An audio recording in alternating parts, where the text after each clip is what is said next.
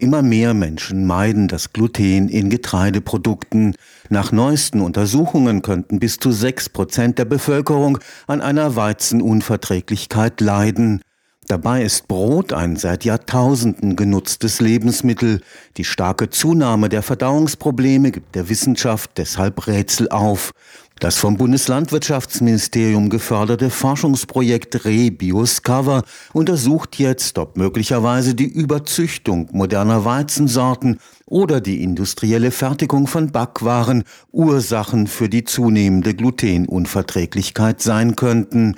In Kooperation mit Biohöfen, Mühlenbetrieben und Bäckereien erforschen Biowissenschaftlerinnen am Karlsruher Institut für Technologie, ob der Rückgriff auf überlieferte Weizenarten und handwerkliche Backkunst dazu beitragen kann, unser täglich Brot wieder bekömmlicher zu machen.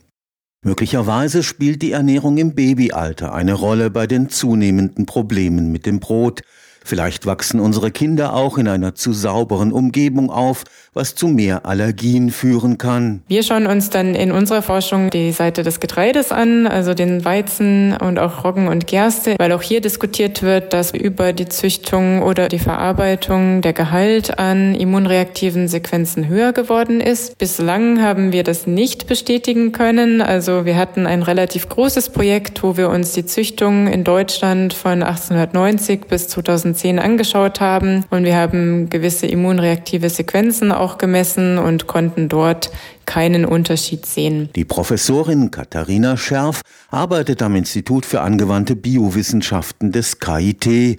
Im Rebius Cover Projekt wird es um alte Weizensorten gehen, die heute nicht mehr angebaut werden. In unserem Projekt fokussieren wir uns eben auf Landsorten. Das sind eben solche Sorten, die durch die Züchtung kaum bearbeitet wurden. Also hier handelt es sich auch um den Brotweizen, aber eben um Sorten, die derzeit nicht im Anbau sind und die aber besondere Eigenschaften aufweisen könnten, sowohl bei der Verarbeitung als auch bei Geruch und Geschmack und die wollen wir uns eben in diesem Projekt dann speziell anschauen. Ziel von Rio Bioscover ist es, das Verhalten der Inhaltsstoffe des Mehls vom Anbau in Biohöfen bis zum fertigen Brot zu untersuchen. Wir werden uns auch nicht nur die Mehle anschauen, sondern eben auch über die Verarbeitung hinweg, weil ja keiner das reine Mehl ist. Und hier ist sicherlich ein interessanter Teil zu gucken, wie das dann in den finalen Produkten jeweils vorliegt. Traditionelle handwerkliche Backverfahren